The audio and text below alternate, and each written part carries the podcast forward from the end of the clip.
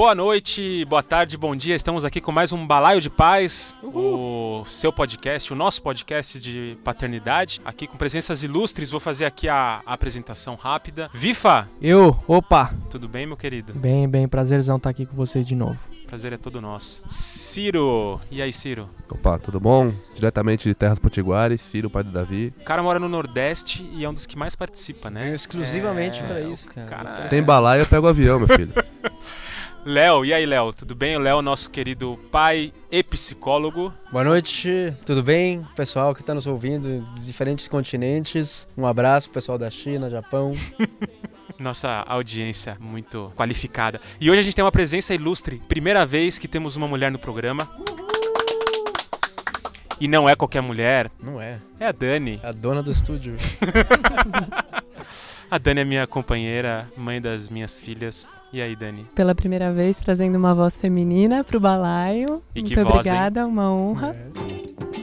Isso aí. Estamos aqui hoje para falar novamente sobre agressividade. Então, é, foi um tema que a gente comentou, que a gente já, já passou por ele, na verdade. Só que primeiro a gente comentou do ponto de vista da criança, né, agressividade infantil. E durante o programa surgiu um pouco a agressividade dos pais, só que não foi tratado com muita profundidade, a gente sentiu essa falta. E a gente resolveu é, revisitar isso agora partindo do, do, do ponto de vista dos, dos pais. Pode falar, Ciro, você tá meio quieto aí. Não, é que quem não escutou o outro programa, nós tivemos uma conversa interessante sobre o que nós chamamos de agressividade infantil, que na verdade é uma resposta emocional. Acho que vale a pena o Léo fazer uma fala aí de dois minutos sobre o. 30 Só pra, minutos. só pra recapitular.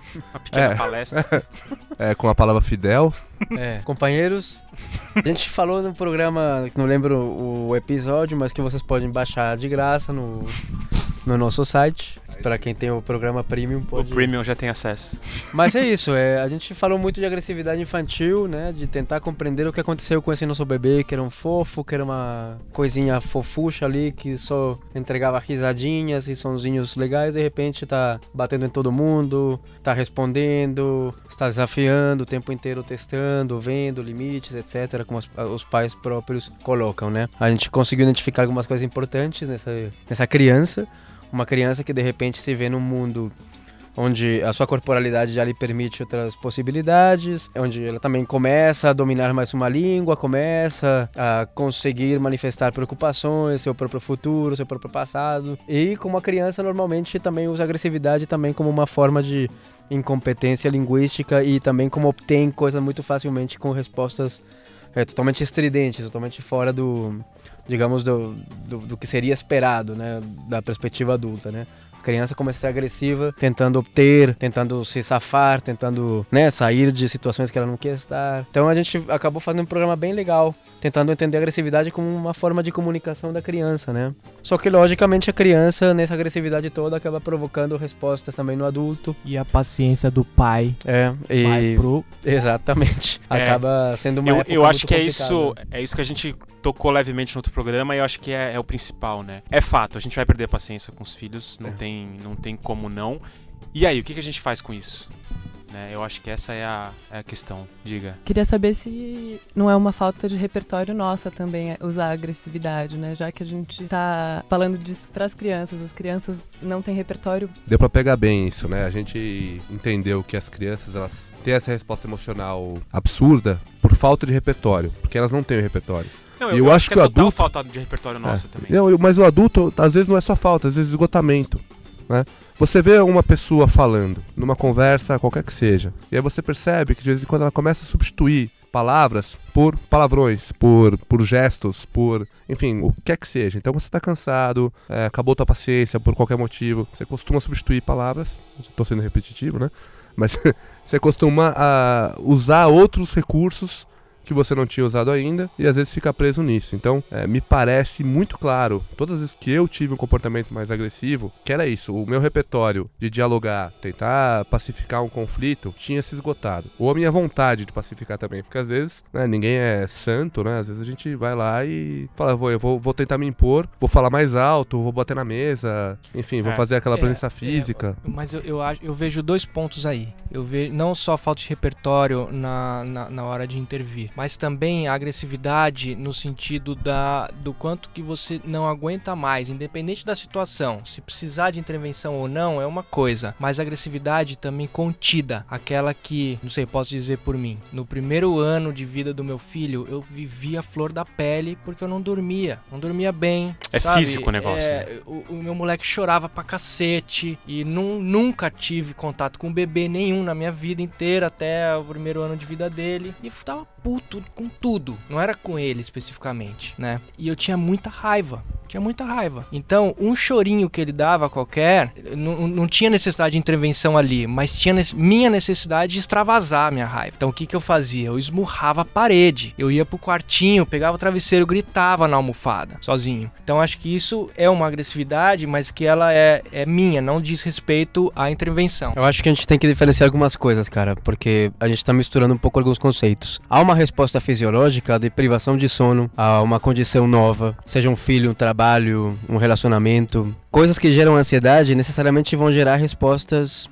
Especialmente se você não estiver dormindo bem, se você não estiver se alimentando bem, se você estiver- lidando com uma situação totalmente nova, a resposta normalmente tende a ser uma resposta da ansiedade. E a ansiedade, muitas vezes, pela própria via fisiológica da ansiedade, pelos neurônios envolvidos, pelos substratos fisiológicos envolvidos, acaba gerando agressividade. Agora, essa agressividade de eu estou cansado, vou me esconder para bater, é uma agressividade que eu acho perfeitamente natural.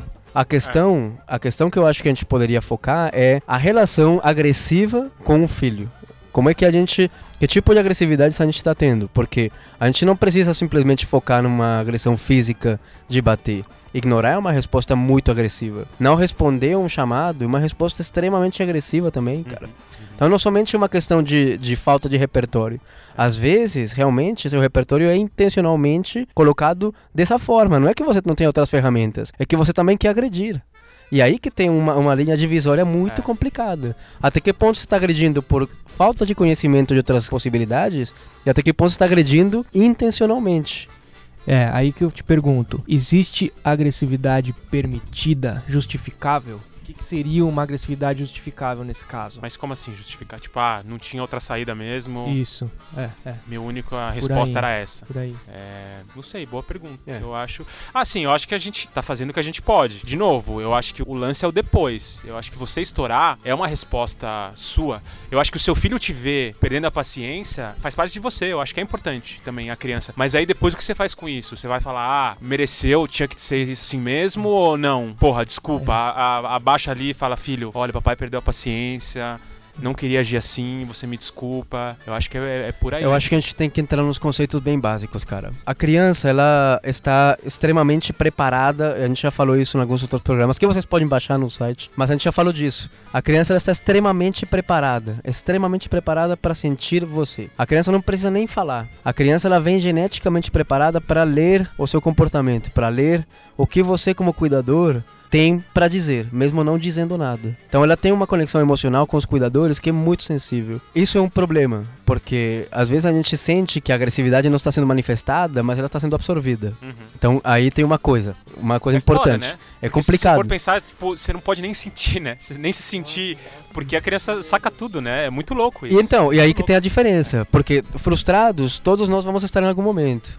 Incomodados, cansados, putos, tudo isso é normal, faz parte da, do- da ação humana e faz parte também da educação emocional dessa criança, cara. Você se permitir estar bravo. E outra. Você e pode estar precisa- triste, ué. Ela precisa ver isso também, porque afinal É de contas somos ela, né? humanos, né? Ela Exatamente. é também. E ela não só precisa ver, como ela, ela já tá vendo, assim, não é que é uma questão que você vai mostrar. Ela tá o tempo inteiro entendendo isso. O tempo inteiro. Desde, assim, desde, desde idades muito tenras, cara. A gente já tem estudos, por exemplo, muito sérios, que apontam, assim, de estudos de empatia em crianças de 4 meses, 5 meses, que É, conseguem comentou ler a, atividade, assim, o que a outra pessoa está sentindo e querendo.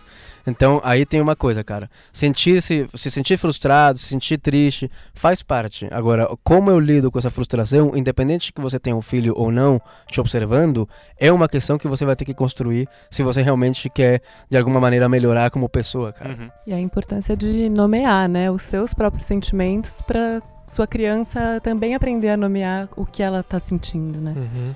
É, a gente faz É, muito isso, né? Faço É. muito isso de agora eu tô brava, agora eu tô chateada, agora, e É. nomeando, né? Agora eu preciso desse tempinho, né? Pra vou dar ali uma respirada. E... Então, mas é, o problema é que isso acontece, pra mim, pelo menos, normalmente depois de uma explosão. Então, depois de um berro ou depois Então, de um, mas, de um é. estouro, aí sim eu chego com a clareza e falo, ó, o que aconteceu ali foi por causa disso, disso, É. daquilo, papai se sentiu assim, por isso eu reagi dessa forma. E aí Hum. rola uma, uma conversa mais E o- empática. E o quanto é certo a gente chegar nesse limite pra depois é, nomear o que a gente está sentindo, né? Porque é, às vezes é legítimo a gente conseguir antecipar esse passo e pedir ajuda. É, E aí eu, é, é isso, assim, agora eu, eu tô sem condições, eu preciso de apoio. Eu é, por, é assim, esse o apoio mesmo. Gente... eu, eu sou uma pessoa muito calma, assim, acho que no geral. E, obviamente, perco a paciência. Mas eu tenho, principalmente com a Alice, que é a, a, a minha filha mais velha, sei lá, às vezes pra dormir, tá aquele dia que, eu, porra, estressante, ela tá enrolando pra dormir. E eu falo, eu falo, filha, o papai tá sem paciência. Me ajuda, tipo, sabe? Porque assim, eu tô, tô chegando, então eu- eu- às, às vezes eu consigo, não é sempre que dá, mas às vezes eu consigo tentar ir avisando, falar, filha, Meu. e ela, e ela meio que. Às vezes não também. Às vezes ela é foda-se. Agora, Às que, agora que você falou que eu vou. É porque ela não tem nada a ver com isso. Ela Às não tem eu- nada a ver com Não isso. tem nada a ver com O seu isso, né? cansaço realmente é irrelevante. É Mas, totalmente ó, Às irrelevante. vezes eu dou um olhar de psicopata no Ivo, cara, que mano, se eu me olhasse no espelho é tipo iluminado. Ah, e, e o detalhe, né, cara? Geralmente no dia que você tá da pá virada, o dia deles também foi ruim. O dia deles também faltou É um- sintonia. é- Ele faltou também teve um harmonia. dia, né? Entra num ciclo, É. né? Muito louco. Porque, é. porque tem- a- ele tem, ele, a criança, enfim, né, enfrenta as frustrações dela tal, normal. E ela chega em casa, ela tem o pai e a mãe, Porto Seguro, o pai e a mãe, os cuidadores, enfim, quem quer que sejam. Aquele momento de ela olhar e falar, cara, é, todas as minhas referências no mundo estão mudando completamente, só que aqui tá a minha segurança. Só que quando ela chega num dia desses e ela chega em você e você não passa aquela segurança, é óbvio que o comportamento emocional dela vai ser um pouco mais afetado do que o normal. Então, ainda mais você que tem uma rotina de, de estar em casa bastante com elas. Se o teu dia foi ruim, isso vai estar muito claro Sim. refletido nelas. Sim, né? sim. Eu agora que faço home office grande parte do momento, mesma coisa. E a gente tem que aprender a ler isso, entender que o nosso repertório emocional é muito maior do que o deles. Né? Nossa, Nem sempre. é. Os adultos da relação. Mas é uma coisa engraçada, você falou um termo que está sendo muito estudado recentemente, cara, estudos muito legais, de segurança emocional. Como a criança se constrói como pessoa baseada na segurança emocional que ela encontra no lar, basicamente. E como é que uma segurança emocional? O que, que é isso, né, afinal? Basicamente é, eu consigo identificar minhas emoções, eu consigo lidar com minhas emoções e eu consigo gerar estratégias para, na próxima ocasião que eu estiver bravo, incomodado por alguma questão, eu possa ter mais ferramentas para lidar com isso. Isso é segurança emocional. E a criança aprende isso muito cedo. Hoje tem estudos muito claros, cara, de crianças que foram acompanhadas ao longo de 30, 40 anos da vida deles. Como crianças que viviam conflitos permanentes em casa, são crianças que evidentemente vão sair das escolas, vão ter notas mais baixas, vão ter uso de substâncias, vão se envolver em brigas, em acidentes de trânsito. Por quê? Porque a segurança emocional que era para ser passada nos primeiros meses, nos primeiros anos de vida, não ocorreu. É uma insegurança emocional. Então, eu não consigo identificar minha emoção. Se eu conseguir identificar, que já seria um milagre, eu não consigo lidar com ela. E, na- e sempre que eu vou ter essa emoção, eu vou lidar da mesma maneira, da mesma forma. Sempre que eu tô puto, a minha resposta é X. Sempre que eu tô incomodado, a minha resposta é X. Isso é uma falta de segurança emocional. Agora, dentro disso que você comentou, né? Geralmente, uma criança que vem num lar turbulento, ela não tem o lar turbulento só quando ela é criança. Ela vai crescendo e essa turbulência ela vem acompanhando. Né? Dificilmente um pai e mãe que brigam o tempo inteiro vão permanecer juntos, por exemplo. E aí você vai ter aquela ruptura, você vai ter aqueles, aquelas circunstâncias. Então, eu, eu, eu penso e gosto de acreditar que mesmo se naquela, naquelas idades de puro aprendizado você teve uma situação turbulenta, se isso se pacificar depois, eu não vejo porque um jovem não vai conseguir cicatrizar aquilo tudo e ter uma vida um pouco menos. Você acha que e- esse, esse- essa consequência é porque isso foi levado até a adolescência ou... É, não É, sei. eu, eu acho o seguinte: esse, esse adolescente que chega em casa. é, vamos lá, eu, eu não sou psicólogo, né? Então eu tô é, Então, na base do achismo, Não. né? Mas eu acho que o- a adolescência, ela é um momento, a pré-adolescência é um momento e a adolescência é outro de dar um reset na em todos os comportamentos, né? E você vê isso acontecer com muito adolescente. Crianças que eram lindas, fofas, maravilhosas, chega naquela adolescência e embarca num, num lado dark. Crianças que eram só problema, daí passa da adolescência e. Nossa, mas o cara entrou medicina da USP, né? A gente, a gente até comentou isso, cara. Tem dois momentos claros da vida de uma pessoa que tem estudos a respeito de agressividade: antes dos 5 anos e depois dos 15. Se você for ver a literatura infantil, entre os 5 anos e os 15 anos, não tem praticamente estudos. Não tem praticamente estudos. Por quê? Porque praticamente as crianças não têm esses comportamentos agressivos que tem nos 5 primeiros anos de vida e a partir dos seus 14, 15 anos. Que são os períodos sensíveis, né? De desenvolvimento mesmo. São momentos em que a criança está conseguindo desenvolver coisas que nunca teve. Tanto a criança adolescente quanto a criança nova. Por isso é complicado o que você fala. O que, o, o que a gente coloca assim, de, tipo, uma criança que cresceu num ambiente hostil até os 5 anos, consegue se recuperar?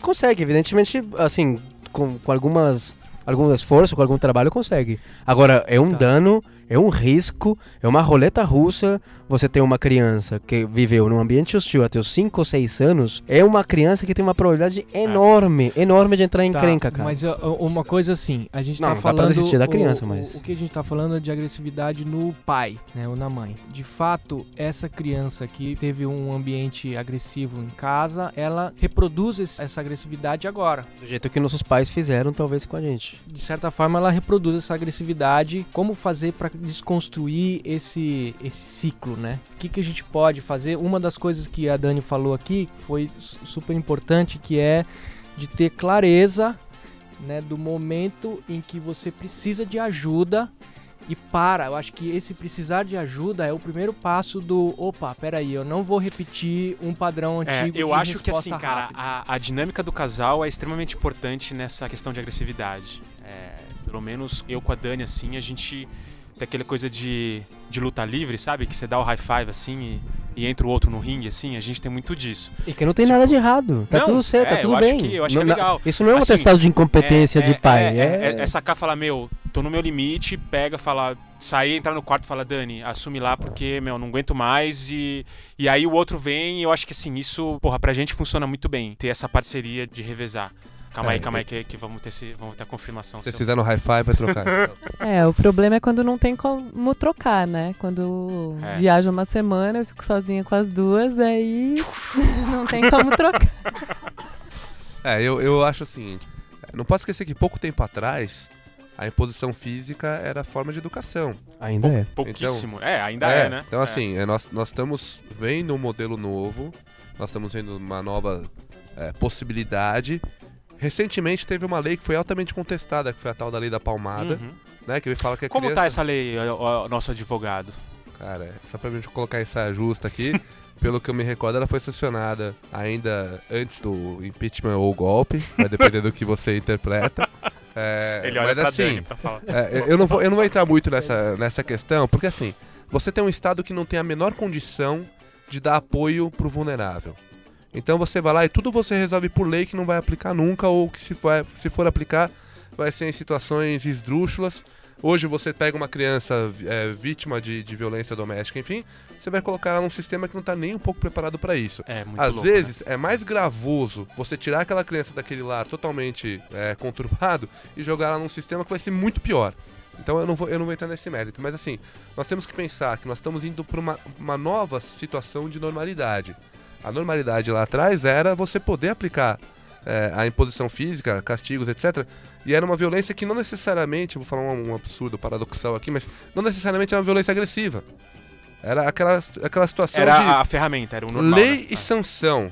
Meu filho, ou você vai tirar 10, ou você vai ficar aqui de castigo. E o castigo pode ser ajoelhar no milho, pode ser tomar 10 chibatadas, pode ser o que for. E não necessariamente esse pai que aplicava estava fazendo algo que, ele, que era uma resposta emocional. E aí a gente entra na questão da, da, da agressividade em si. Era uma violência consentida, entendida, que nem entendida como violência seria.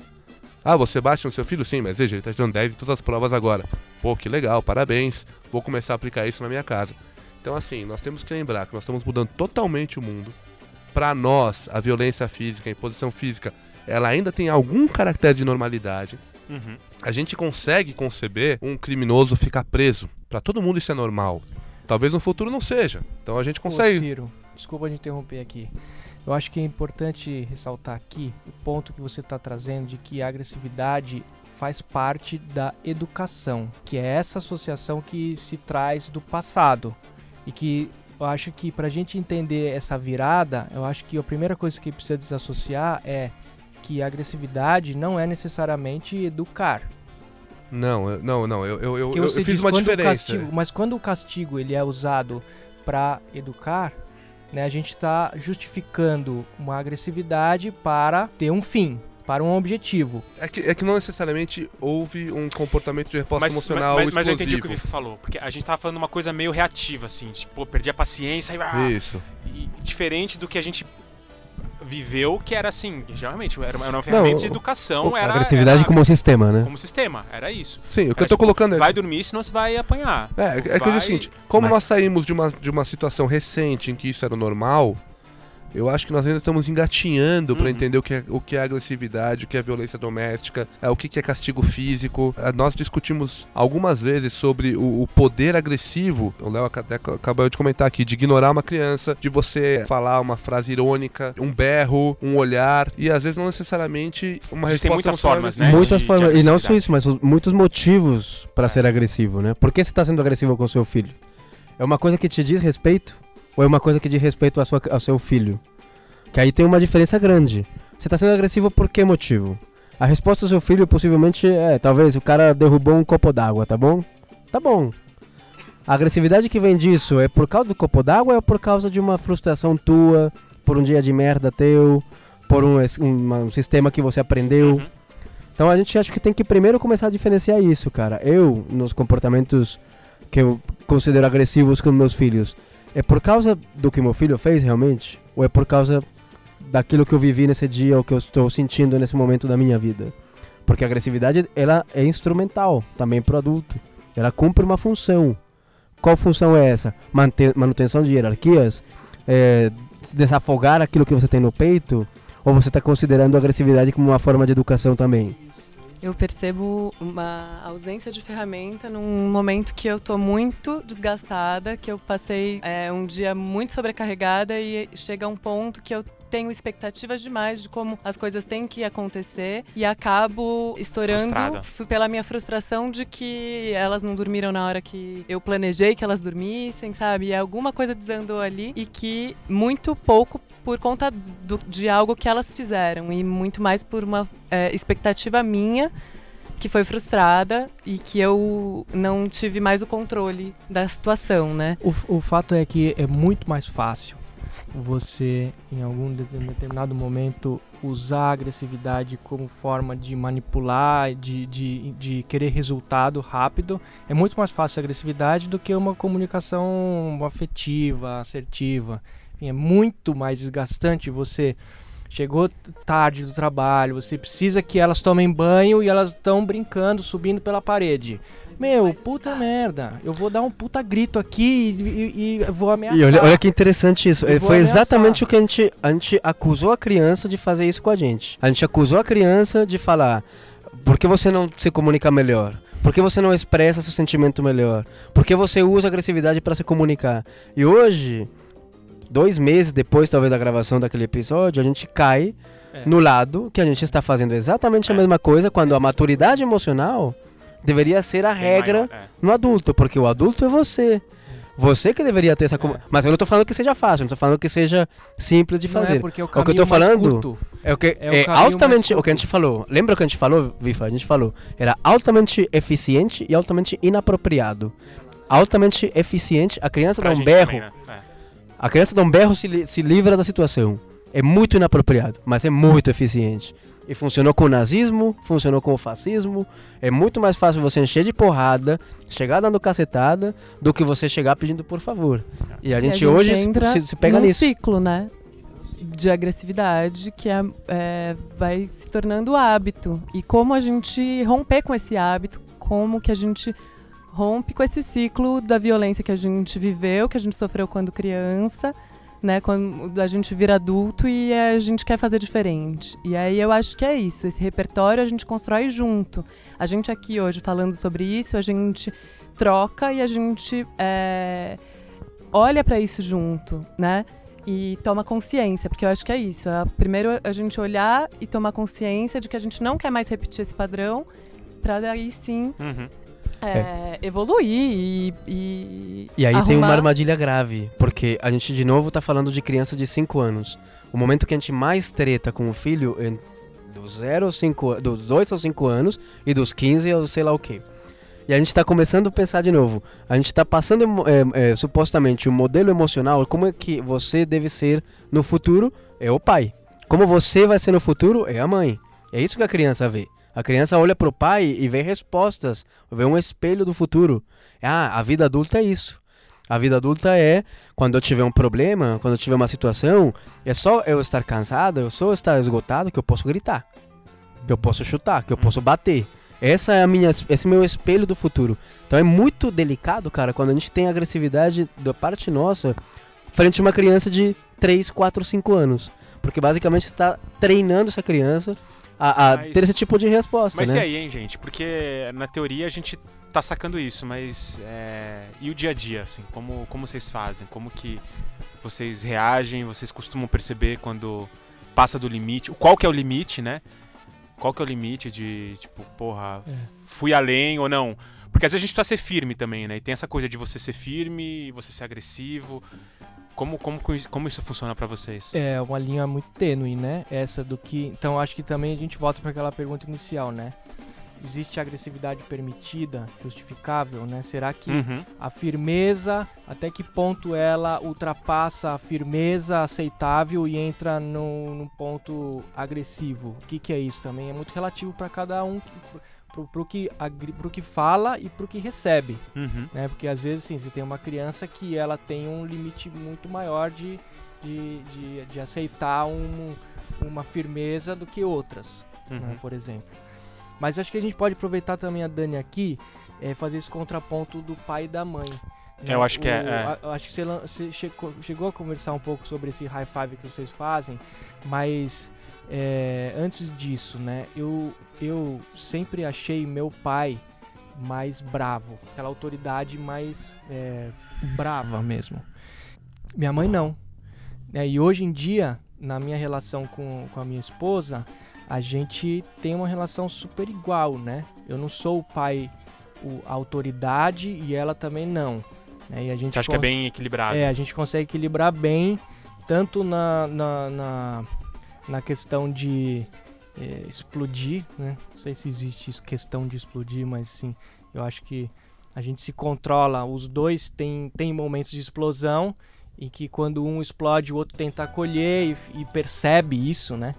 Quando ela E explode, eu- eu, eu- percebo e, Po- e a gente posso tenta- fazer um- um- um- uma análise que eu tô pensando aqui agora? Eu acho que no modelo dos nossos pais, a mãe tinha essa figura de ser a paciente. e tal. Conciliadora. E o pai era a pessoa que chega estressada do trabalho e a mãe protege, fala, crianças, o papai tá vendo jornal, o papai tá agora não sei o quê. Então, é, e o pai era aquela figura brava. Eu acho que nesse novo modelo que a gente tem vivido, eu penso que tá invertendo isso. Sabe por quê? Primeiro que eu acho que é, a, a maternidade hoje, como a- com a entrega que a gente, né, da humanização e tudo mais, esgota demais as mães, com amamentação, com tudo. Então, assim, a paciência, a mãe que assim, já tá ali no limite.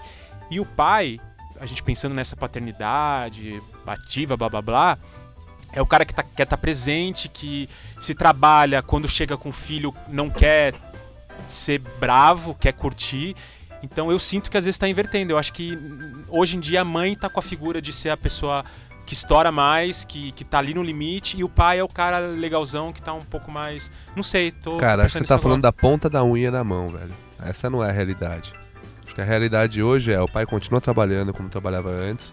A mulher agora tá entrando no mercado sim, de eu tô, trabalho. tô falando de um recorte bem nosso É. da, da- da- Tudo mas, bem. mas acho que vale a pena a entendi. gente É. generalizar um pouco mais, né? O que, que eu percebo que aconteceu hoje? Nós estamos vendo uma fase de egoísmo.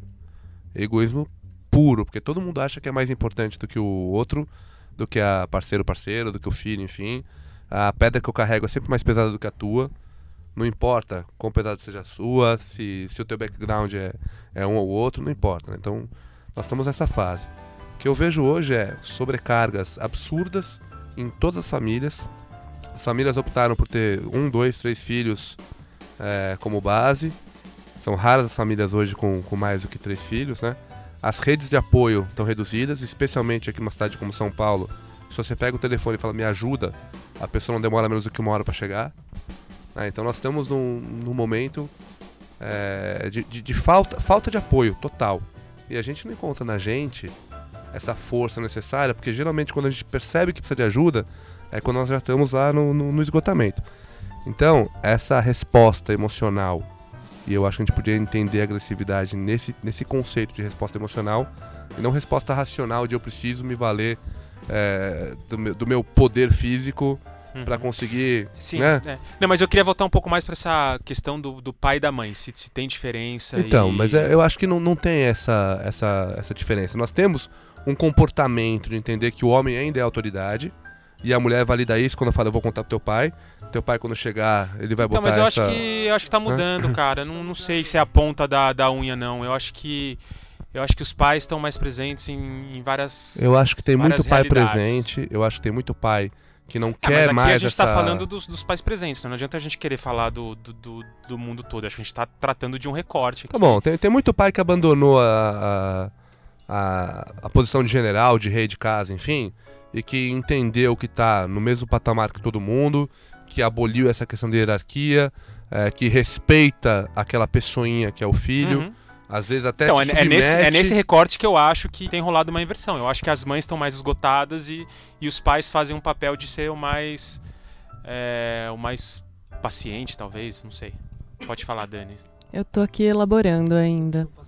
Cara, eu acho assim. É, bom, eu acho que pode ser a dinâmica de algumas famílias, evidentemente. Não é a dinâmica de todas as famílias, também concordo com você. Mas Não, é não, uma você dinâmica concorda- que você concorda tende. comigo ou você Eu concordo com os dois, cara. Não, Desculpa, eu ia falar um palavrão, mas eu não quero praticar agressividade.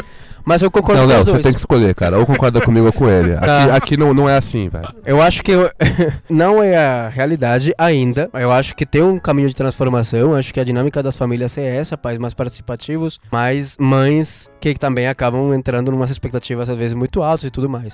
Mas para não fugir do discurso, cara, eu acho importante a gente é, conversar um pouquinho das estratégias, né, que você tem para lidar com uma agressividade que está ali latente. Porque a gente aqui falando é tudo lindo. Agora, seu É, filho então, colocando é a escova de dente dentro da taça do banheiro, dentro, né, do vaso, né? Dentro do vaso, pra sei lá, mexer na água com a, com a escova de dente, e de- isso acontecendo às seis e meia, sete da noite. Entendi. É uma questão que vai te provocar vamos- vamos alguma- catar um alguns pouco de- sentimentos confusos ali, algumas vontadezinhas Mas de esmagar, só- de, né? Você ia querer falar alguma coisa do. Não, sobre isso que você falou da figura do pai e da mãe, de ter invertido, né? O pai que era a autoridade, hoje a mãe. Eu sinto que é uma coisa que na nossa dinâmica acontece um pouco, mas que é por eu estar muito mais no dia a dia, nos cuidados, e aí chega na hora de brincar, na hora de. Não. Você tá também nos cuidados, mas eu acho que tem uma questão de cortar unha, sabe? São alguns. é, As tarefas chatas. as tarefas chatas, de dar remédio, de pentear cabelo, sabe? E aí é, vai caindo nesse lugar da mãe chata, o papai que deixa mais coisas, mais permissivo, assim, sabe? E que eu não gostaria, que eu acho que a gente tem que entrar, tentar alcançar esse equilíbrio de ter momentos de lazer com ambos. E, né? e eu acho que isso até. é, de autoridade, de, vamos equilibrar aqui. É, vai um você lá cortar a unha, né? né? Tem um Vai convite para as mulheres vai- abrirem um pouquinho essa possibilidade pro pai também, Sim, né? sim, de, de jogar as chatices. jogar as pro- chatices pros pros pais. pais, assumirem essa Eu, eu, bucha, eu preciso né? assumir que a primeira vez que eu cortei a unha das minhas filhas foi semana passada. Ah, nós, nós já falamos isso aqui, cara. Quem fica mais tempo com a criança acaba sendo emocionalmente mais exigido. Normal, É, faz sim. parte, pô. É, é quem arruma a mala todo dia, aí o outro vem arruma a mala um dia e esquece de pôr a cueca reserva. E a Ou- criança se sente mais à vontade para explodir emocionalmente com esse que tá o tempo inteiro com ela. Claro, é, isso é, A criança E se sente mais. É. Então, A criança explode, é, é mais chiliquenta, digamos, para não para colocar um rótulo chato na, na criança, com essa pessoa que está mais disponível, porque há mais confiança, há mais relacionamento, há mais intimidade. Agora, eu acho que co- como, como o Vitor falou, né, que talvez esteja invertendo os papéis, ou, né, a gente deu essa discutida, é, equilibrando talvez, né, o que eu, o que eu vejo é o seguinte, é, homens e mulheres têm algumas diferenças, isso é normal, só que mais do que as diferenças entre homem e mulher, tem a diferença de cada um no casal. Então, às vezes você tem lá um casal em que o cara é super equilibrado e a mulher menos, ou o inverso. Então, geralmente quem é mais equilibrado assume esse papel. Tá. E o que eu percebo muito claramente nos casais em geral é que rola muito esse negócio do high five. né? Então, quando a Sarah tá cuidando do Davi, eu, eu dou uma distanciada dos problemas e fico só com a parte boa. Quando eu tô cuidando, ela se distancia dos problemas e fica com a parte boa. Isso é normal, é perfeitamente aceitável, porque realmente falta aquela questão da rede de apoio. O que, que vocês fazem em momento de explosão? Isso é, vamos, vamos, vamos pra prática aqui. Eu, eu acho que tem tantas coisas que você pode fazer. Cara, o que funciona muito pra mim sempre é a questão dos avisos prévios, cara. Sempre. Você tá me machucando. Eu não estou gostando do que você tá fazendo. Você tá me machucando de novo. Eu acho que se você me machucar mais uma vez, eu vou ter que sair. Eu vou ter que me retirar. Eu acho isso muito mais eficiente do que você dar um berro, gritar, pô, tá me. Entendeu? É. A criança tá te batendo. Talvez a criança não tá te batendo pra te machucar mesmo. É uma leitura errada que ela faz também. Por quê? Porque é uma pessoa que é incompetente linguisticamente ainda. É uma pessoa que emocionalmente está em construção. Se ela vem e te chuta e te soca, talvez não seja necessariamente um chute e um soco a tua pessoa. E sim algum tipo de, sei lá, comunicação, por que não? É. Por que você não faz um aviso prévio do tipo, isso doeu, machucou, eu acho que não é legal. Se aconteceu de novo, não, não gostei mesmo. Da próxima vez que acontecer, da próxima vez que acontecer, não é que eu vou te bater. Mas da próxima vez que acontecer, eu vou ter que me retirar. Eu vou ter que sair daqui. Ou a gente, infelizmente, vai ter que ir embora. E, pelo amor de Deus, cumpre a promessa que você faz. Porque se você entrar nessa dinâmica de a gente vai embora, eu não vou não sei o quê, e você não cumprir, a criança vai imediatamente, ela vai entender que a sua palavra vale muito pouco, cara. E é, é o pior que pode acontecer. Tá, va- vamos começar do começo. Isso é muito legal na teoria. É, que é que é é legal na teoria e deve funcionar na prática realmente. Mas assim, até digo por, por mim, até eu conseguir incorporar Como você tudo isso na trânsito? prática, Como você reage no trânsito? Quando alguém. eu sou impaciente, cara. Então. Impaciente. ser paciente com seu filho se você reage Não sou. Quando, quando assim, quando, quando ele tá, sei lá, tô na estrada, a gente tá viajando, o cara tá chorando, não para de chorar, quer não se quer descer, quer comprar uma bala, não sei o que, não sei o que. Meu, eu explodo, cara. Mas eu explodo eu- o seguinte, eu fico com a cara emburrada. Sou uma criança. Eu, eu faço. Eu tô falando como você reage quando um carro vem e, e fecha você. Quando vem um pedestre e te xinga. Sim, da mesma forma. Xingo também. Não, va- vamos, vamos começar. come- co- vamos começar do começo. Vai. É. Vamos começar do começo. Eu vou pegar o meu exemplo muito claro. O Davi, ele não faz nada que me irrite quando eu tô pleno pra ele ou quando ele tá pleno com outras coisas. Ele só faz as coisas que me irritam, as coisas que ele sabe que são comportamentos inadequados, etc e tal, quando eu não tô conectado com ele. Então estamos só nós dois juntos e eu pego o celular pra ver alguma mensagem extremamente importante, é claro, de algum grupo de WhatsApp. Fica no grupo discutindo É, fica discutindo- ativa. É, exatamente. Cara, é a hora que ele começa a pegar o garfo e bater na mesa, que eu já falei mil vezes que não é pra bater porque marca. Então, assim, a gente tem que lembrar que se eu tô com ele ali e eu peguei o celular, é porque alguma coisa já desviou a minha atenção, a minha puta falta de paciência. respeito, cara. É a falta de Então, respeito. cara, mas é, mas é de novo que na teoria é bonito, porque na prática a gente faz isso, cara. A Não, gente e vai pegar outra, o celular, a E gente outra, vai... galera, peraí, peraí, peraí. A gente também, tudo bem, é uma criança, tá? Três anos, seu psicólogo, você vai entender qual a fase de- mental que ela tá, de, de desenvolvimento. Mas a gente também tem nossa vida e a gente É, tem uma dinâmica. Né? A, a criança, ela tá dependendo da gente a todo instante, isso é fato. Mas Mas não dá pra gente estar ontem, pleno. ontem mesmo, eu, o Ivo parava de me seguir e precisava da minha atenção 100%. Chegou uma hora que eu falei, meu, para, vai um pouquinho lá no canto, brinca com os seus brinquedos. Olha pra parede. Olha, fica lá, cara. Fica lá que eu vou ficar aqui. Vou ficar aqui, você é ali. Entendeu? E é isso. e Mas é isso. ter. Mas é que a gente. Sabe Mas qual é o uma problema? explosão. É uma explosão. Sabe isso. qual é o problema, É uma velho? explosão saudável. Posso te falar qual é o problema que eu vejo, assim, nos pais? Tipo, assim, pais que, que, que eu vejo por aí. O problema é que a gente entende que a paternidade é um sim ou um não. A gente entende que a paternidade é, é, é uma, é, é uma questão de ser ligado ou desligada. A paternidade é uma jornada, é um processo de transformação. É uma dança. A paternidade, exatamente, a paternidade, ela não é uma questão que ela é construída hoje para amanhã. É uma questão, é um processo a dois, a três, a quatro, a mãe, a, a filhos, a vizinhos. A paternidade é um processo de construção in- interminável. Você vai continuar aprendendo coisas a respeito do seu filho quando você tiver 90 anos. Você vai continuar aprendendo coisas com seu filho quando ele tiver 50 anos. Então, se a gente pensar, ai não, mas é, é muito complicado, vai explodir. Claro que você vai explodir. Agora, você explodiu hoje, como você vai explodir amanhã? Como você vai É, explodir daqui a um essa- ano? A E como seu é moleque isso. vai explodir daqui a 25 anos, quando ele tiver e os filhos quando que você explode? E reconhecer, por exemplo, eu sei que quando o Lê viaja, que eu fico sozinha com as duas, hoje eu preciso de suporte, eu preciso acionar a rede de apoio. Não tem condições de eu ficar uma semana só eu e elas aqui dando conta. Então eu tenho que é, acionar minha sogra, acionar minha mãe, acionar amigas, é, madrinhas e vou, né, me cercando de apoio para poder chegar no final da semana vivas, todas, né? eu e ela. Mas é, É. isso. Mas uma coisa que eu queria dizer é sobre o ambiente preparado.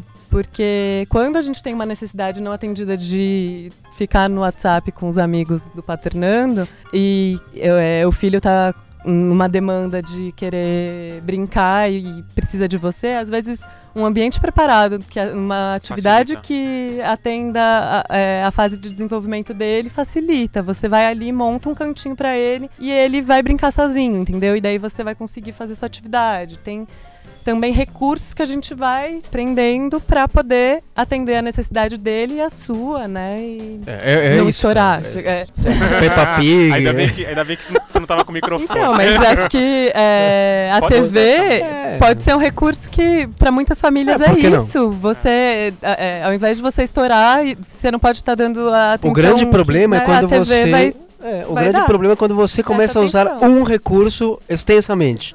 Isso aplica para pesca, para agricultura. Pra... Assim, se você começar a E- ter é. só um recurso usado a, a, a do E- náuseo, cara. E, e- e eu acho que é, foi falado aí, eu acho que são duas coisas importantes. É, não tem como evitar, a gente vai estourar, porque a gente precisa. Não tem como a gente estar pleno sempre.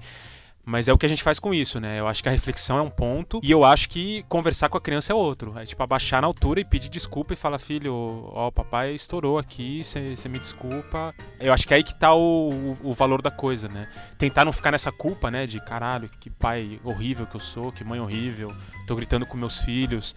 É, e isso, e, e entender, cara, que aí a criança também saca e você pode entrar num ciclo positivo nisso, né?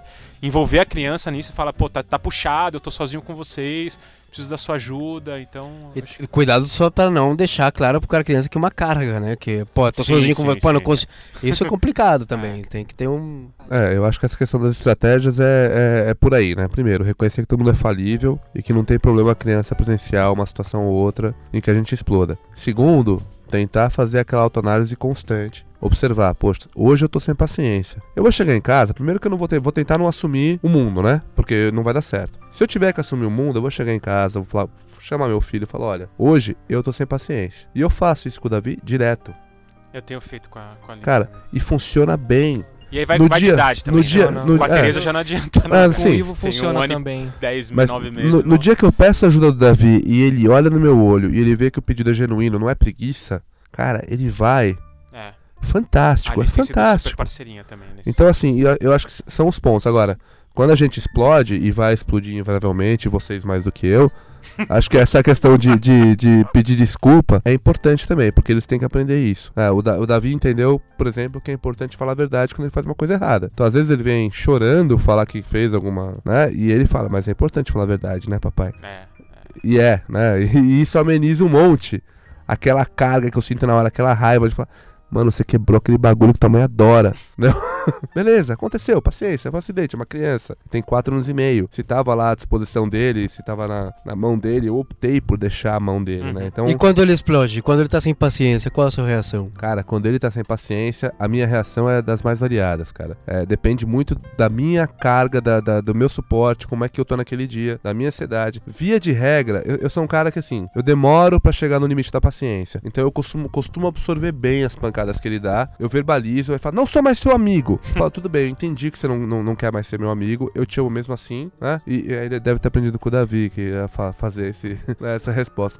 Mas assim, eu falo, tá tudo bem e tal. Tem dia, cara, que eu, que, eu, que eu falo, eu verbalizo, tudo bem, mas eu te amo, mas a, a minha resposta emocional é tipo, não queria mesmo, sabe? É, é- é- acontece. Então, porque é cara. que tem, que tem, tem que ter muito cuidado, Seu cara. amigo, sou seu pai. Já falei isso pro Ivo.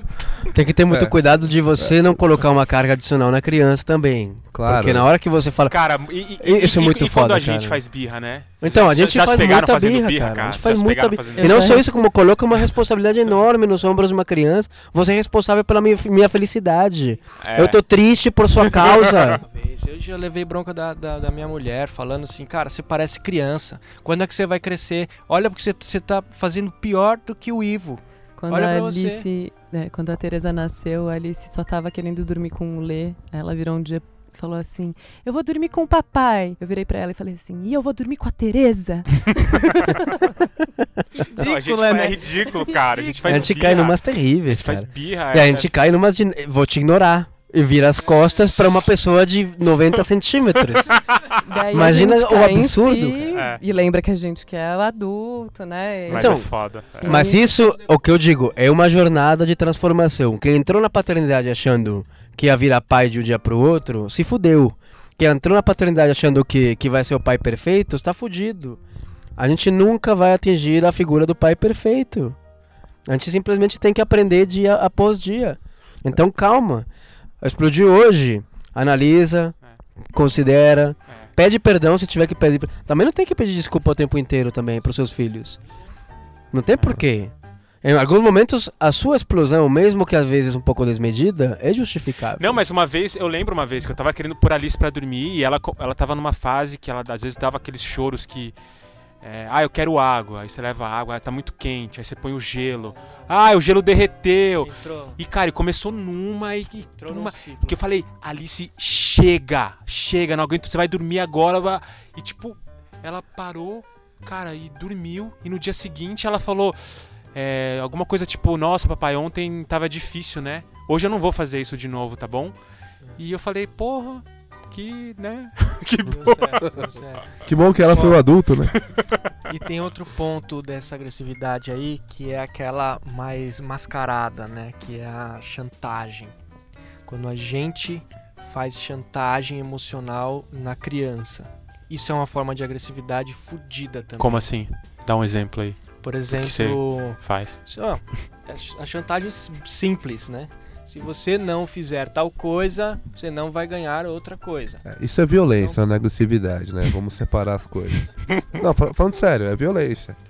É Por que forma. você acha que é violência? Porque, cara, você tá violando aquela criança. Você não tá sendo agressivo. É até crime, né? Na verdade, isso é, isso é considerado crime em algumas legislações, né? É, Suborno, criança chantagem, enfim. Tá, é, é, assim, fica, fica na mesma é, categoria de não é uma, tipo uma extorsão, sei lá. Você não, tá Não. extorquindo a É. Seu não. filho pode processar? Não, não vamos, não vamos entrar dentro dessa seara, mas assim, é, você tá violando o teu filho. Né? Você tá gerando uma situação totalmente descompassada ali pra conseguir um resultado que te interessa. Às vezes é teu último recurso, e é assim, é aquela questão do justificável, desculpável, não, ultrapassou a linha do limite, enfim. É, cada família tem o seu entendimento de como funciona, né?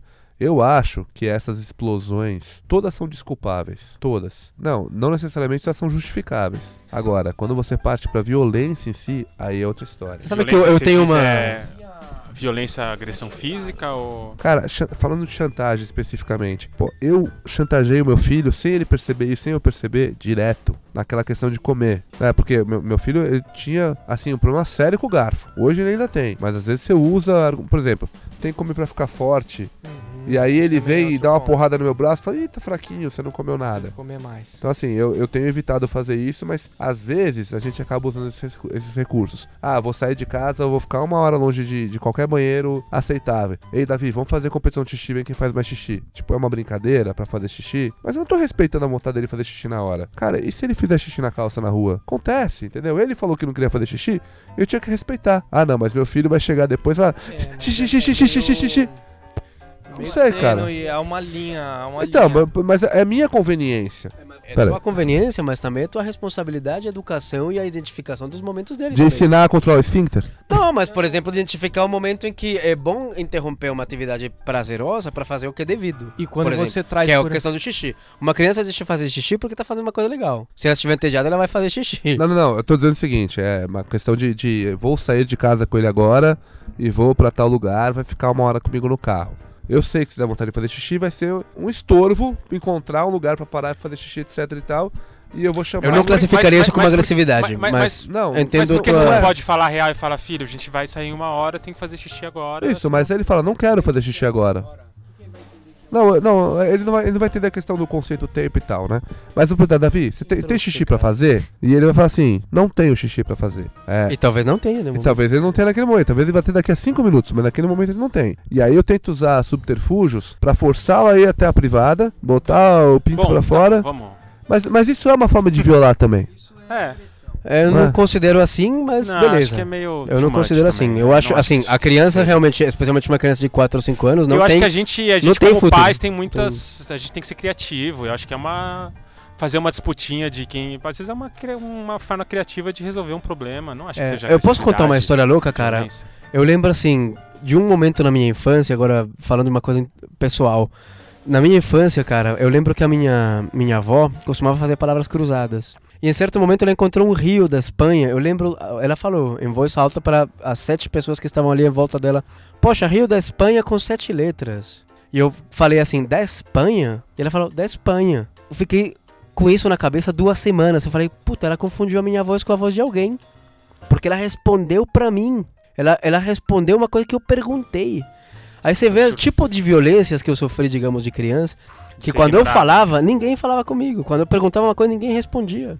O dia que uma pessoa me respondeu, eu fiquei, eu fiquei encucado duas semanas. Falando, falando da Espanha, da Espanha, na frente do espelho, pra ver se a minha voz parecia a voz da minha mãe, se a minha voz parecia a voz de Caraca. outro sobrinho, de outro neto. Porque é esse tipo de violências que a gente tem que ter muito cuidado. Porque o que esse tipo de violência gerou em mim, na minha adolescência, a quantidade de dano que eu fiz pra muita pessoa, pra muita gente, devido. é, Ei, eu tô aqui, tá me vendo? Tô aqui, tô aqui, olha como eu tô aqui. Foi absurdo, cara. Esse Muito tipo louco, de hein? violências às vezes são muito mais complicadas que as pequenas. As, as grandes agressões, digamos. Uhum. É, a gente faz muito tipo, né? Nós estávamos discutindo mais cedo sobre o, o que fazer quando a gente presencia um momento de agressão. Porque Será que uma a gente vai coisa- conseguir cobrir isso hoje? Não, a gente não vai esgotar o assunto, mas é, é- acho é importante a gente abordar um pouco, né? Porque é uma coisa é quando você presencia dentro da tua casa, é uma pessoa que você confia extremamente, que está naquele ato de agressão, ou é você mesmo, a pessoa vem, interfere, Uhum. enfim, aí você faz o high five, troca, é, você acomoda daquele jeito, você explica pro teu filho, não a mamãe ou o papai, enfim, ele tá, tá num dia difícil, então vamos né, ponderar e respeitar, mas tem aquele momento em que você encara um estranho cometendo um ato de agressão. Com... Com, Não com, com, o seu, seu né? filho, com o filho dele. Quando ele comete com o filho dele, indiretamente ele tá cometendo com o seu filho também. Porque o teu filho tá presenciando um adulto. É, cê- não, pode ser estar, estando junto ou não estando junto. Não, assim, tem- é uma, uma, uma situação assim, extremamente complicada. A gente aqui nessa, é, nessa discussão de tentar é, trazer aí uma nova masculinidade, uma nova paternidade, etc e tal. Delicado, delicado. E aí você se depara com um exemplo que é exatamente o, o oposto daquilo que a gente acredita. Veja, é O muito que fácil. fazer nessas horas? É o que fazer nessas horas, cara? Eu lembrei de uma situação, a gente no Parque da Água Branca e uma menininha tirou a camiseta, né, Lê? Você lembra disso? Foi, foi como E eu o fiquei pai- chocado. É, começou a gritar com a menina. É, eu nem tava, na verdade, o Lê que assistiu a cena. É, é, ele, E ele, voltou no- muito mexido pra me contar isso e eu fiquei assim, mas você não fez nada, mas realmente, o que fazer quando. Não, o- foi, foi né? assim, ó, a, a menina tava puta de um calor, assim, a criançada sem camiseta, uma menina devia ter uns 5 anos. No calor, no carrinho, o pai segurando, ela tirou a camiseta. Calor. O pai olhou. Coloca essa camiseta, você é menina! Você é menina! Põe essa. Tipo. Cara, eu fiquei assim, numa agonia, cara. Tipo, o cara. Tantas coisas erradas, assim, sabe? Do cara ser agressivo, de um machismo bizarro de uma menina de 6 anos não poder ficar é, tem que passar calor e começou a gritar e a mãe e tipo, cara eu fiquei olhando aquilo ah, cara óbvio não- sei lá não tinha o que fazer mas eu fiquei muito muito chocado muito impotente Muito assim. difícil intervir, cara. A gente não é Porra, autoridade velho, nem é. social, nem A legal. questão aqui não é a intervenção. A Eu acho que aqui é, é, é, é Apoio, né? observar E a- talvez apoiar alguém que está na Exatamente. necessidade. Talvez você veja que tem uma janela de oportunidade de você. Quem sabe Mas é delicado, acolher é. talvez uma pessoa estranha. Acolher um estranho é uma experiência muito, muito fantástica, cara. Tá, assim, às vezes uma pessoa estranha no parquinho precisa de um abraço, precisa de uma conversa, cara. É, é.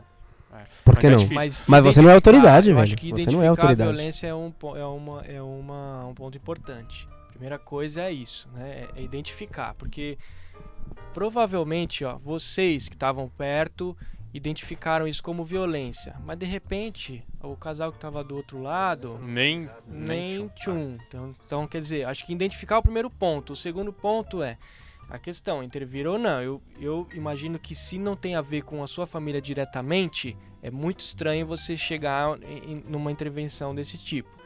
O terceiro ponto é talvez o próprio balaio, por exemplo, criar canais de conscientização onde consiga afetar é, Indiretamente ali, indiretamente causar alguma tipo de reflexão. questão, porque é. de, de É fato difícil, é difícil. mas mas e uma, uma violência assim sei lá um, um, um pai ou uma mãe batendo numa criança num filho Eu, vi- eu, eu vi uma. Eu já contei isso no balado passado.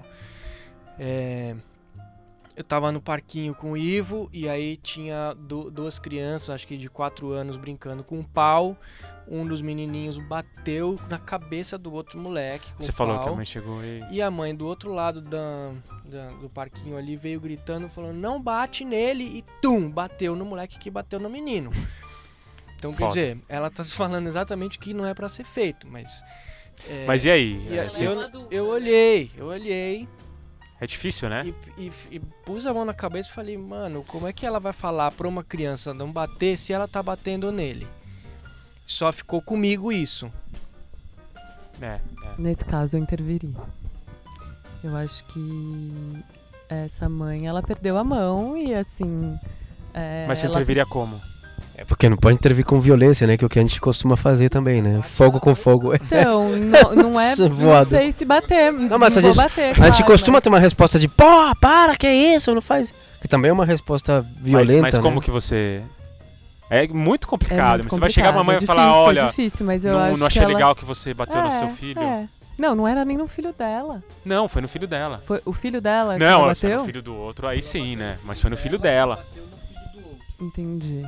É, é difícil É, mas É. mesmo assim, nossa, algum, alguma feição ia É. acontecer pra que ela soubesse que. É, Não foi legal. um olhar alguma é. Isso é- Cara, eu, eu acho que tem uma. Essa questão de, de, de interferir, intervir, enfim, é uma responsabilidade muito grande. É, você chega numa situação de, de, uma, de um tapa corretivo aí, que foi esse que o, que o Vitor comentou. Será que uma situação de violência comum, rotineira? Será que foi aquele momento é, exclusivo? Será que vale a pena acionar a, autoridade? Não, mas acho Ou que não, não só é- vai piorar? Claro né? que pioraria. É, eu... eu- acho que não é o caso de acionar ninguém, É. mas de olhar pra ela com certa empatia e falar, olha, é, pode ser que você não esteja num dia legal, mas É. né, não aprovar essa atitude, assim, e é complicado É, an- É. antes de ser pai, eu pensava o seguinte: o que acontece na tua casa é problema teu, não é meu.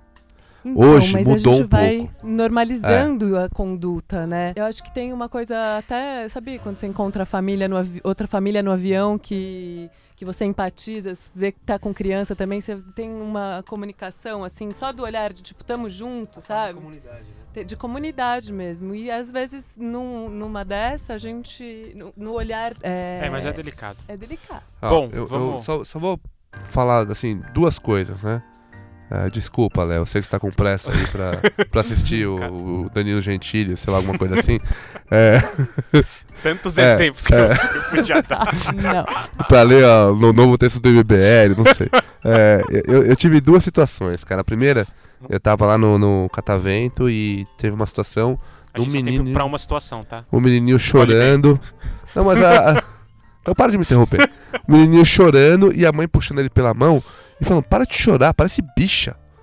E, a- e assim, né? Eu, eu vi tanta coisa errada ali. E o pai da criança tava lá batendo palma, todo, todo felizão. E eu abordei o cara tranquilamente e falei: olha, é, eu não quero interferir na tua forma de criação nem nada, não é, não é meu papel fazer isso. Mas a, a- forma como você trata seu filho, a forma como você trata sua esposa e vice-versa, é, dizem muito sobre o que essa criança vai ser no futuro. Você Então mandou pensa- essa? Mandei, cara. Olha só, hein? E o cara olhou pra mim, Entra, aí. Life total. Mas o cara, o cara olhou pra mim com uma cara de tipo, não estou entendendo o que você tá falando. Mas assim, era uma pessoa que eu simplesmente não conhecia. E o cara me pareceu um cara do bem, mas claramente ele deixava tudo relegado pra, nas costas da, da mulher. Né? Então ela tinha que lidar. E é claro que a resposta emocional dela, eu discordo totalmente da forma como ela agiu, enfim, mas foi aquela. E assim, quando eu tenho alguma intimidade ou conhecimento e tal, eu, que- a minha forma de, de, de intervir, quando eu percebo que rola uma agressividade, quando rola uma violência, é, até daquela forma corretiva, enfim, que era aceita e hoje eu, eu simplesmente não consigo, não Uhum. consigo conceber, a forma de intervir é falar indiretamente do assunto. Eu não falo, olha, eu acho errado você bater no seu filho. Mas eu começo a comentar, nossa, eu percebo que crianças que não sofrem nenhum tipo de agressão, elas conseguem se desenvolver melhor no futuro e tal. Sei que é mais difícil, mas. Enfim, É. aquele textinho bem direto, bem sutil. Mas enfim, foi o recurso que eu encontrei pra conseguir atingir pessoas que não estão na mesma vibe que eu, pra falar que isso, tipo, talvez não seja o melhor caminho. Para sempre, Ciro. Beleza, gente, Parabéns. é isso aí. Mais alguma coisa pra encerrar? Esse assunto não se encerra, não, né? Nunca mais. Acho que a gente conseguiu cobrir alguma coisa acho aí. que, acho que é foi... importante dizer também, Lê, deixar nossa página do Facebook aberta. Não, não, então calma, a gente só tá encerrando. o- Só É, calma, não, pra, filho. Pra incluir, é, se tiver alguma, alguma pergunta relacionada à agressividade, né, pra gente prosseguir Discutir mais. Ah, discutir sim, mais. sim, sim, sim. Pode ser, pode ser. Eu acho que é mais. A Dani quer falar alguma coisa? Alguma conclusão? Conclusões. Cara, eu acho que assim, a básica, eu acho que a gente. É, é inevitável a gente perder a paciência. Eu acho que o interessante é a gente trabalhar o que, o que fazer com isso. Formas de evitar, acho que isso- de ir tentando comunicar com a criança que você tá chegando no seu limite. Contar quem tem uma parceria em casa, usar dessa parceria. Quem tem rede, usar dessa rede. Tipo, ah, meu, vou, tô num dia foda, será que você não pode? Pede pra avó, pede pra alguém. Isso não te faz menos pai, menos. menos menos, Tentar né? aliviar a culpa, eu acho que é interessante. Refletir e. Identificar os momentos em que a criança também Eu acho um que isso é pouco bom mais. também, que momentos que, que, que a coisa pega. E se desculpar, e a criança vê que você é humano, e, e é isso, acho que é. E tentar ser uma melhor pessoa não somente na paternidade e maternidade, mas também ah, exercer É a isso, compaixão é. social, Uhum. exercer a empatia numa cidade louca como São Paulo pode mudar vidas, cara. É, e, e lembrar que tudo que a gente faz na frente de qualquer criança, não precisa ser nosso filho só, é exemplo, aprendizado pra eles, eles absorvem. Então, quando o Vitor é agressivo no trânsito, as crianças presentes no ambiente, elas E, e não somente na na, frente de criança, Não, eu, na eu, frente eu falei de qualquer Vitor foi um. o nome que veio, não foi. Não, foi referência- casualidade. É, não, não é qualquer Vitor assim específico. Mas é, é que é um nome forte, tal, másculo, então Tá me bom. veio esse. Mas assim, é Eu acho que exemplo, cara, a gente tem que pensar. É isso. É- é- Vocês concordam com essa conclusão? Isso, isso. Bom, é isso então. É, encerramos o, o assunto. Como o Viva falou, se alguém tiver mais, mais temas, mais passos sobre isso, a gente pode fazer até mais um programa. É, vamos fazer o quadro de erros e acertos? Vamos, vamos. Então, vamos lá. A gente precisa de uma vinheta pra isso, né? Eu acho o balaio de paz muito importante, entendeu? Porque nesse mundo, muita guerra, entendeu? Acho importante. Erros e acertos. E aí, quem que tem erros e acertos pra compartilhar? Um- Ah, eu- não, brinca! Não acredito! Dessa vez, dessa vez é acerto. Ah, Tcharam! Vamos ver se é, né, velho? Acerto, né? Vamos ver se é Não verdade. sei se isso é acerto, mas Possivelmente seja um erro. O que eu tenho feito muito com meu filho é abraçar. Eu abraço ele muito. Passo muito carinho físico pra ele. Me peguei esses dias, porque isso eu sempre fiz. Mas esses dias eu me toquei que eu faço isso constantemente com ele, assim, ele, e ele pede. Então a gente tem um contato físico muito, muito próximo. É, eu acho Coisa que eu não, eu não é. tinha assim com meu pai. Eh, eu Tive, mas sim, com ele eu tenho bastante. Então acho que isso é um. Pode ser acerto? Pode, pode. Aê. É, é, Tá vai. bom, vai. Cara, eu, te- eu tenho, eu tenho um erro é, relacionado ao tema, não foi de explosão. Tive várias explosões, mas todas desculpáveis. Cara, eu fiz uma viagem, eu, a patroa e o Davi. E uma baita viagem legal, oportunidades raras na vida. E teve um dia que ele não queria sair do quarto do hotel de jeito nenhum, de jeito nenhum, de jeito nenhum. Você? Ele. E a gente com, com o programa cheio, legal pra caramba, e vamos, não vamos, vamos, vamos, vamos, vamos, vamos. E nada dele querer ir, então a gente deu aquela cartada de. Tá bom, quer ficar, fica, mas eu tô indo com a mamãe. cara, Você tá preparado pra assumir as consequências Cara. daquilo que você fala? cara, e ele, e ele parou de chorar. E ele olhou pra gente com um olhar assim, totalmente perplexo. E, e a pergunta que ele fez foi: Mas vocês voltam? Não Mano. sei. Depende. Cara, É, muita assim, pressão pra uma nossa pessoa de um metro, cara. é, é É assim. muita pressão pra uma pessoa de um metro, cara. Não. E, e assim, a- na hora que nós. Quando a gente tava fazendo o negócio, já tava soando errado, sabe? Muito. E aí, Nossa. cara, é assim, totalmente desnecessário. E aí, na hora que ele Paulada, deu essa paulada. resposta, tipo, ele trucou a gente também, de uma forma ou de outra, né? Toma. Então vai lá, não, de boa, mas ó, vocês voltam. Trucou não, você trucou, ele mandou um 6, né? É, ele mandou seis, cara. Tipo, deixa o cartão de crédito pra poder fechar a conta, né? Alguma coisa, mas, meu, foi assim, Nossa. eu acho que dos diversos erros que eu cometi, esse foi mais grotesco, A gente, grosseiro. a gente foi reproduzir essa história no site. Cara, eu, eu errei e acertei na mesma. Pode ser? Eu errei e acertei na mesma situação. Eu fui no cartório, deixei o carro na Zona Azul e eu não ativei a porcaria do aplicativo, cara. E aí eu falei, pô, vou demorar cinco minutos, tô na frente. Chegou a, chegou a, a- assim, um marronzinho. Hum, aí quando eu vi, tava multando. E eu tava com meu filho mais velho, com meu filho de 10 anos. Aí eu saí e falei, pô, não, mas peraí, já tava colocando aqui, lá, lá, lá, não, mas peraí, não, já foi atuado, senhor. Falei, porra, mas eu tava colocando, não tá vendo, não sei o quê. É, aí meio que me, me exaltei com a pessoa, é, quase xinguei, na verdade. Aí eu ia deixar por isso mesmo, quase xinguei, virei, tava meu filho olhando assim com aqueles olhos de... Você vai, O que, que você tá Falei, fazendo? puta pai? que pariu, eu tô fazendo totalmente errado, cara. Eu fiz uma coisa errada, tô levando o, o corretivo necessário, que é uma multa, xinguei a pessoa que me multou e tô me justificando e fingindo que não aconteceu. Aí eu falei, não, caralho, falei, ô Marronzinho, vem cá, desculpa aí, eu, eu tô errado, eu te ofendi, eu não quero te ofender, eu peço desculpas, eu vou pagar Bonito. essa multa assim porque realmente eu errei, de verdade. Foi uma merda que eu fiz, é, não me sinto bem por dentro, assim, falei, pô, assim, tá todo mundo certo, menos eu. Mas eu vou ter que resolver essa porra. Eu pedi desculpas assim na frente de Ah, todo legal, mundo legal. pro cara. Se redimiu até. E, e o moleque falou. O moleque ficou bem tocado com a história, cara. Ficou tocado com a história e falou, pô. É, a gente errou, né? É, a gente errou. E eu errei Bom. duas vezes. Errei Bom, duas vezes Não, mas xingar. bonito, bonito, percebi. É. Foda, e o né? marronzinho falou, porra! Po- Podia, podia, podia voltar aqui atrás, né? Pra não é todo mundo que, que xinga a gente e depois volta O cara atrás. falou. É, pô, foi mal, irmão. Passa teu telefone, eu te adiciono num grupo de pais. Você tem filhos? Vai ser isso, cara. Ele vai no churrasco domingo aí em casa. Não, não vai não. É... Puta, eu tenho um erro que eu, que eu queria compartilhar também, cara. Mais um. Meu, a Alice tá falando palavrão pra caralho. Que merda. É, e que eu não sei, na verdade, cara. É um problema a criança falar palavrão? É um problema pros outros, pra ele, não. Porque ela, ela, ela, ela eu, pica bem, eu fico cara. na dúvida se esse erro é do Leo ou é meu. Eu não tenho muita certeza. Ela manda, cara, manda uns puta merda, manda uns caralho, tipo.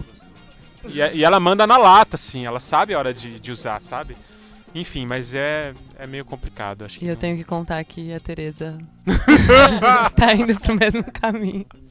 Essa eu não sabia, gente. Ao vivo aqui, os erros. E. É, então, mas enfim, acho que a gente precisa dar uma maneirada, né? Mas eh, vocês É. falam que você fala, a isso gente- não pode ser falado, vocês dizem pra ela? Não, acho que a gente tem que parar de dizer, né? É. Na frente é. delas, mas... Não sei se eu já repreendi ela sobre. A gente meio deixando. Porque aí você repreende também, aí que.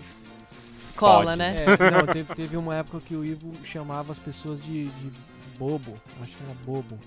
E aí eu falei, não, por que, que você tá chamando as pessoas de bobo? Não é legal chamar as pessoas de bobo. E aí ele deu, deu uma parada. Mas quando, ele, quando elas Ah, xingam, você fala so- Ah, não, não. sobre Se, se for ofensivo, sim. É, é. Mas, tipo, ela derrubou alguma coisa, puta merda. Aí não tá xingando ninguém, ela tá se expressando. E. É, acaba sendo uma pobreza de vocabulário, né? Mas. Ou riqueza, assim, né? Isso, é, ou riqueza, enfim. Não, porque o puta merda cabe pra muitas situações, É. né? Enfim, mas. é, tem que pensar um pouquinho só nessa questão. e às vezes substituir, né? Tipo, mandar um cara de melão. É, Alguma coisa assim. acho que não precisa, né?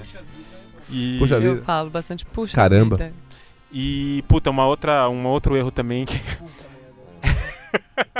eu me peguei, eu me peguei é, sendo egoísta com a minha filha porque ela queria a batata frita do meu prato e eu me recusei a dividir a batata frita do meu prato. Não é saudável, né?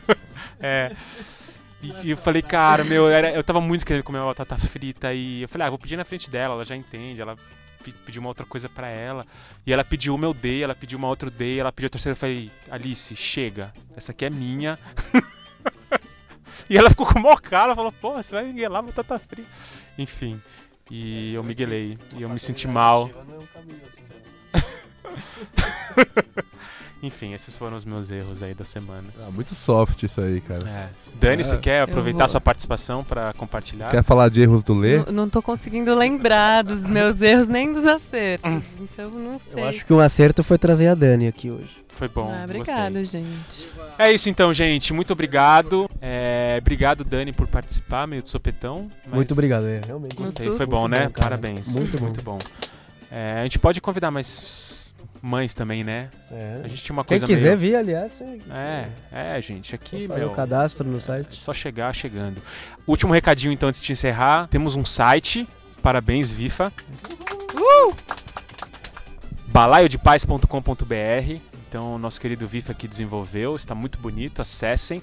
Os episódios estão lá. Tem uma descrição nossa. Tem fotos. A gente vai colocar uns textos também. Então, os textos do Léo, do Paternidade Sem Frescura.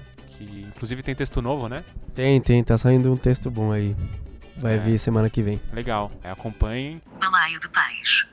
Recomendações? Quer fazer umas recomendações? Tem alguém tem recomendação aí? Uma história bonitinha de um pai com seu filho, cara, do, do amor incrível que um filho pode ter. Um filme que chama Little Boy no Netflix. Little Boy. Tem Bem nome legal. em português? Eu acho que não tem nome em Tradução. português. Acho que é Little Boy porque faz referência à bomba que foi jogada em Sim. Hiroshima, que era conhecida como Little Boy. Isso aí é um spoiler, mas. Porra, não vou mais assistir. Assistam. Ah, eu queria recomendar um disco que a Alice ganhou de aniversário, um livrinho, e eu ouvi só essa semana. Chama Bem Brasileirinhos. É um disco de músicas infantis, mas puta, muito bom, cara. Tem música do Maurício Pereira, tem Arnaldo Antunes, Zé Cabaleiro. Muito legal, as músicas muito boas. Eu sou bem chato com música, assim. É, é um livro, né, que chama Bem Brasileirinhos, e no livro tem esse disco que eu realmente não conhecia e é incrível. Tem músicas muito legais e a tá viciada nesse disco. Então eu recomendo aí. Então, nessa toada aí de recomendação de música, tem um aplicativo chamado Crianceiras, que são ah, as poesias do Manuel de Barros musicadas. Musicadas, né? Puta, É, super fala, eu, não, legais. eu não vi ainda, eu vou eu super vou legais, vale a pena ver também. Legal. Crianceiras. Crianceiras. Então é isso, gente. Então tivemos recomendações, agradecimentos. É isso. Então, muito obrigado. Confiram o nosso site. E é isso, gente. Falou! Até a próxima. Tchau, tchau. Valeu.